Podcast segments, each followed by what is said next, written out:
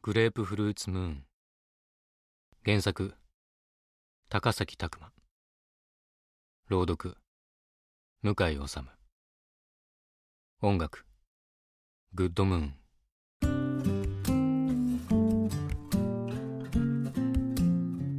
僕らの船は星のない静かな宇宙にいた。その大海原は夜明けの海と呼ばれていた。体の芯にはまだ斜めの余韻が残っていた。自動操縦に切り替えてトミーにあげたウクレレを弾いてみた。静かに親指と他の指を交差させていい加減なリズムを作って同じコードを繰り返して鳴らした。寸気は楽しそうに体を左右にゆっくり揺らして遠くを見ていた。トミーは油断すると出てくるよだれに苦しんでいた。風邪をひいたみたいだ。そう言ってティッシュを口の両端に加えた。笑えた。旅の目的を見失いそうになるほど平和だった。僕たちの世界を変える幻の宝石ブルーガーネットが眠る惑星プレメテシオの第6衛星まであとどのくらいだろう。本当に幸福なのはこういう時間かもな。そう思った。こういう時間を失ってまで手に入れる価値があるのか。ぼんやり考えながら適当に左手の位置を変えて弾いてみた。明らかにバランスの悪い重なった音に慌てて僕は指を元の位置に戻した。けれどそれはまたさっきとは違う音の組み合わせになってしまった。元のコードを探して指を動かしているとズズンという低い音とともにあるはずのない重力が襲った。船内の重力が少し大きくなった。もう一度大きな横揺れが来た。机の上のものが全て床に投げ出された。振動はその2階だけだった。警報が鳴った。空気が漏れている。船内の気圧が急激に下がっている。気温が4度落ちた。完全に船に穴が開いている。僕はすぐに原因を探した。トミーは後方でエンジン系統を確認している。寸気はシートにしがみついて僕を不安そうに見ていた。僕は小さく笑ってモニターに視線を戻した。何が起きた？モニターの中で船底第4ブロックが赤く点滅していた。3と5の気圧を確保するために4の周辺にジェル状のシールド剤を散布した。シールドは穴を埋めるための応急処置だった。そして4の荷物を移動した後に3と5に壁を下ろした。なぜ突然穴が開いた？いくら中古の船とはいえ普通の航行中に船体に穴が開くなんて話は聞いたことがない。なぜ？違和感は首筋を冷やした。お前下見てこいよ。コンマ何秒かだけ早く水牛女のトミーが言った。同じことを考えていたのに。気をつけてね。寸気の一言で僕が行くことが決まってしまった。今更嫌だなんて言えない。念のため船外作業着を身につけてハッチを開けて直接船底を目指して階段を降りた。足元に白い煙があった。ドライアイスの重い煙のように歩くたびにそれはゆっくり形を変えた。食料用の貯蔵庫から漏れたのか。新しい壁が4と他のブロックを遮断していた。4の外壁は粉々になっていた。明らかに何かがぶつかった跡だ。隕石か。さっきとは違う。少し小さく長い振動があった。両足を踏ん張っているとその揺れはすぐに終わった。壁から宇宙へ頭を出して僕は声を失った。僕らの船は見知らぬ宇宙船に激突されていた。なんだあれは。バイクを大きくしたような高速船がのめり込んでいた。猛烈に嫌な予感がした。第7ブロックの上にはコクピットがある。首筋がひんやりした。体を反転させて引き返した。船外作業着が重くて邪魔だった。畜生。思うように動かない。気持ちが体に完全についていかない。畜生。僕が必死にコクピットに戻ると中は真っ白な煙で充満していた。叫んだ。寸喜寸喜トミー。寸喜ヘルメットの外に声は出ていなかった。自分の体温と唾で目の前が曇った。畜生。耳の横のスイッチで視界を確保した。煙の中の視界を確保した。トミーが倒れていた。寸喜を探した。どこにもいない。ヘルメットを脱いだ。寸喜寸喜叫びながらトミーに近づいた。寸喜はどこだ？トミーは何かの薬物を打ち込まれたみたいで完全に気を失っていた。扉の向こうで寸喜の声が聞こえた。あんた何勘違いしてんのよ。扉は全くびくともしなかった。僕は必死だった。辺りにあった鉄骨を掴んで何度も叩きつけた。鈍い音が腕の骨の中まで響いた。びくともしなかった。寸喜の叫び声が何度か聞こえた後大きな物音がいくつもした。たまらなく不安な音。何かから逃げている音が聞こえた。あんた何勘違いしてんのよ。もう一度大きな声がして突然物音がしなくなった。僕は手を止めて扉に耳をつけた。何も聞こえなかった。別のルートはないか考えろ。考えろ。急げ。一番の近道を考えながら作業着を脱いだ。反対側も扉はどうせ同じだ。通風口。僕は一番近くの通風口に潜り込んだ。寸喜寸喜寸喜寸喜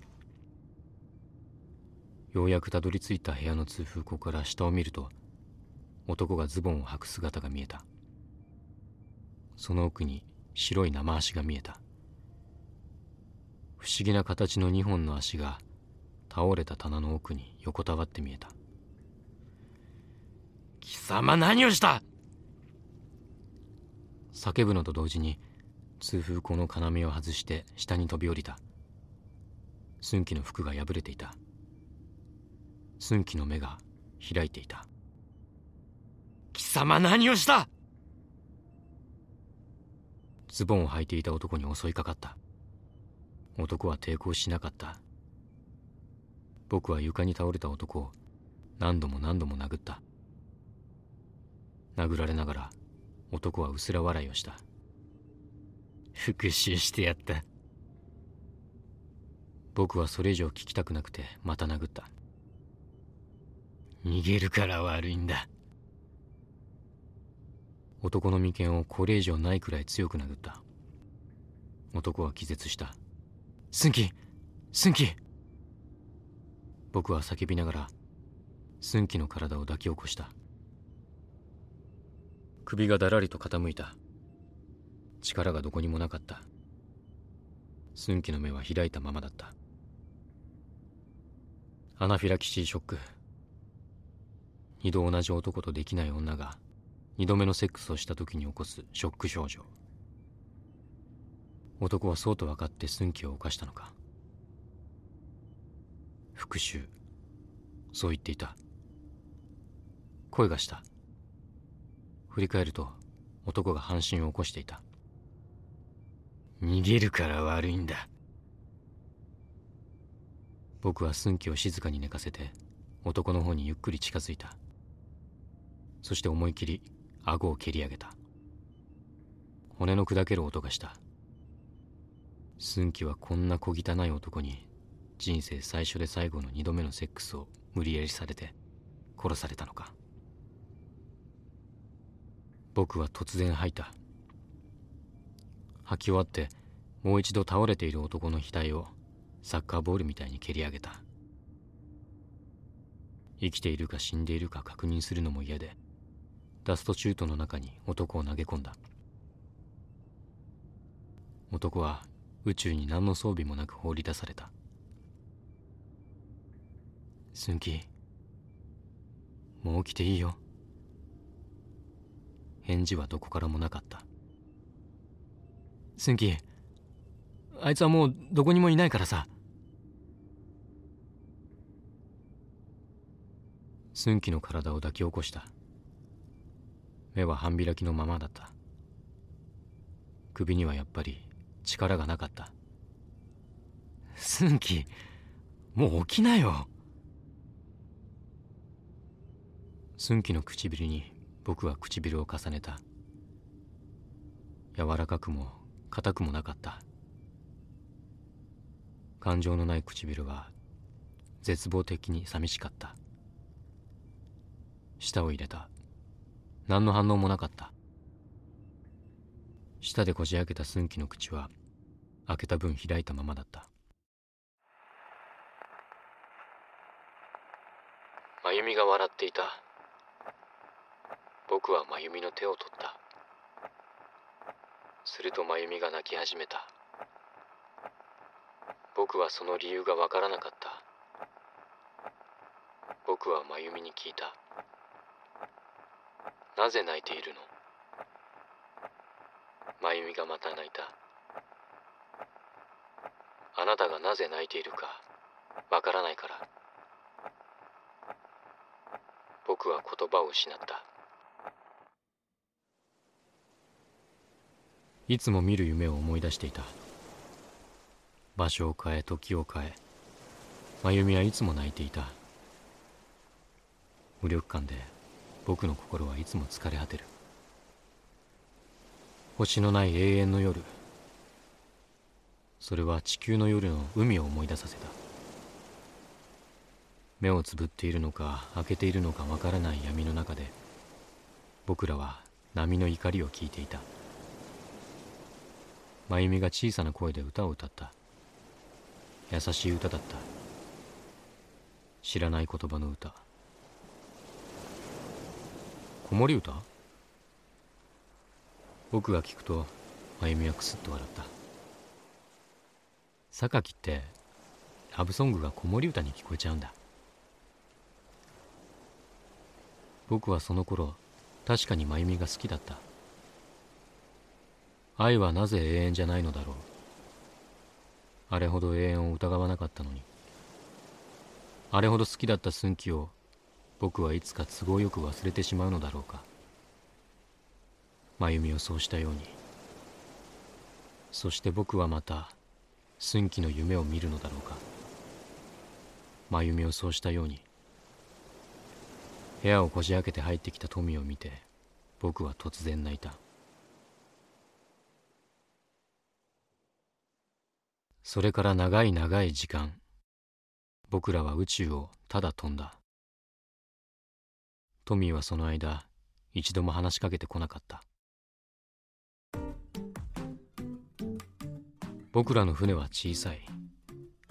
だから通常の船より高い頻度で燃料のチャージをしなければならない。それを忘れて高速軌道に乗ると救援が来るまで下手をすると数ヶ月漂う羽目になる。どんなに悲しみに暮れていても小便はするだろう。そういうものさ。旅の最初の頃にトミーがよくそんな風に言っていた。チャージステーションは高速軌道の沿線にある大して資源のない星にとって重要なビジネスチャンスだった。エネルギーは全宇宙で厳しく価格統一がなされていて価格競争をすることは許されていなかった。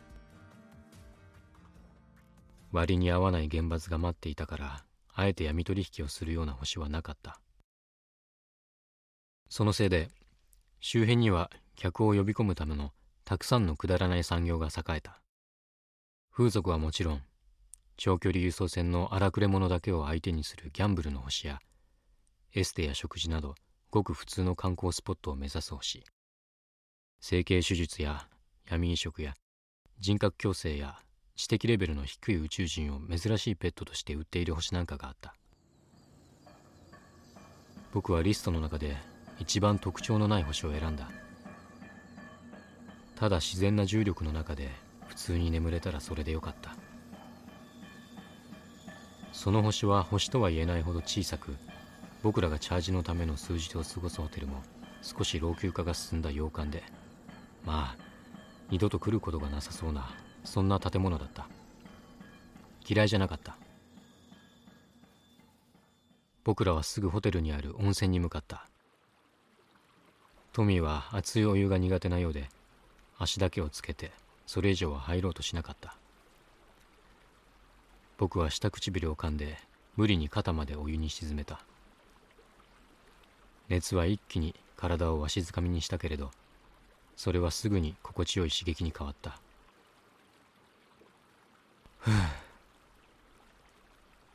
僕が大きく息を吐くとトミーが「おっさんくせえな」と笑った。僕はトミーにお湯をかけた。キャーと声を上げたトミーに僕は「女くせえな」と言ってやった。トミーはちょっと笑いながら「もういいや」と言って部屋に戻ってしまった。僕は一人お湯に顔を半分うつめて額に汗がにじむまでそうしていた。一人で来たのか。奥から男の声がした。いえ女かいやああでも女ですけど。ここにはあと何日いる？今日来たばっかりだからあと2日は。もうあれはやったのか。男が急に声色を変えた。あれ？とぼけるなよ。僕たちはただチャージに寄っただけだ。夢の中に入りに来たんじゃないのか？夢の中？本当に知らないのか？夜になったら山の入り口に行くといい。少し高いけどな。高い？何かのアトラクションか？夢の中に入れるのさ。脳にちょっとした細工をしてな。僕は男が何を言ってるのかわからなかった。前頭葉のどの位置に一番大切な記憶が眠っているかわかるからそこを刺激すれば一番大切な記憶を夢で見られる。その中に入るんだ。記憶の中に入る？そういうことだ。俺は戻ってきたけど相方は残った。残った？自分で決めればいいのさ。けどたまらないぜ。あれはどんなドラッグも目じゃないな。いくらで入れる？男は指を6本立ててみせた。男の指は全部で9本あった。そう高くはなかった。男はそう言うと温泉から出て行った。相方は残ったっていうのはどういうことだろう？僕はもう一度顔をお湯に半分薄めた。そしてしばらく考えた。また寸気に会える。そうなのか。僕の中にある寸気と会える。そうなのか。会ってどうなるのか。会いたい。会っていいのか。会いたい。口を開いてそう言ってみた。お湯を間違えて飲んでしまった。気持ちがもう言葉になってしまった。言葉は僕の首の周りにぐるぐるとまとわりついた。トミーには何も言わなかった。夜一度寝てから僕はこっそり部屋を出て山へ向かった。山の入り口に小さな平屋があった。黄色い光がその平屋の中にあった。表には何もそれらしき文字はなかったけれど周りに建物はなかったからおそらくここだろう。僕は一つ息をして入り口のドアを開けた。中には何もなかった。ただ部屋の真ん中に地下につながる小さな通路があった。足音を立てないように降りた。地下には大きな部屋があった。少年が立っていた。夢に入りに来たのかい？少年が言った。ここで入れるのか？もちろん。少年が部屋の真ん中の椅子に座れというジェスチャーをした。僕が座っている間手際よく機械を並べ注射器をセットした。初めてだよね？ああ。怖がる必要はないよ。ありがとう。手順は簡単さ。まずこのヘルメットを頭につける。これには微電流が常に流れている。でも感電するような電圧じゃない。そして次にこの注射を2本肩の辺りに打つ。これは筋肉注射。もう一つは前頭葉を暴走させるまあドラッグの一つ。でも中毒性はないし他の部分に影響は一切ない。それだけで君は君の見たい夢の中に入れる。どのくらいの時間入れる？君次第さ。僕次第？一生入ったきりの人もいる。5分で出てくる人もいる。どうやって出る？うんいい質問だね。言うの忘れていたよ。少年はそう言っていたずらっぽく笑った。そしてレッドのボタンのついたリモコンのような装置を渡した。君は夢の中にいる間これを持っている。まあ命綱のようなものさ。命綱。帰ろうと思ったらボタンを押すんだ。そうすると僕が君に中和剤を打つ。そういうシステム。今までどれくらいの人が夢の中にとどまった？人は人だろ？また少年がいたずらっぽく笑った。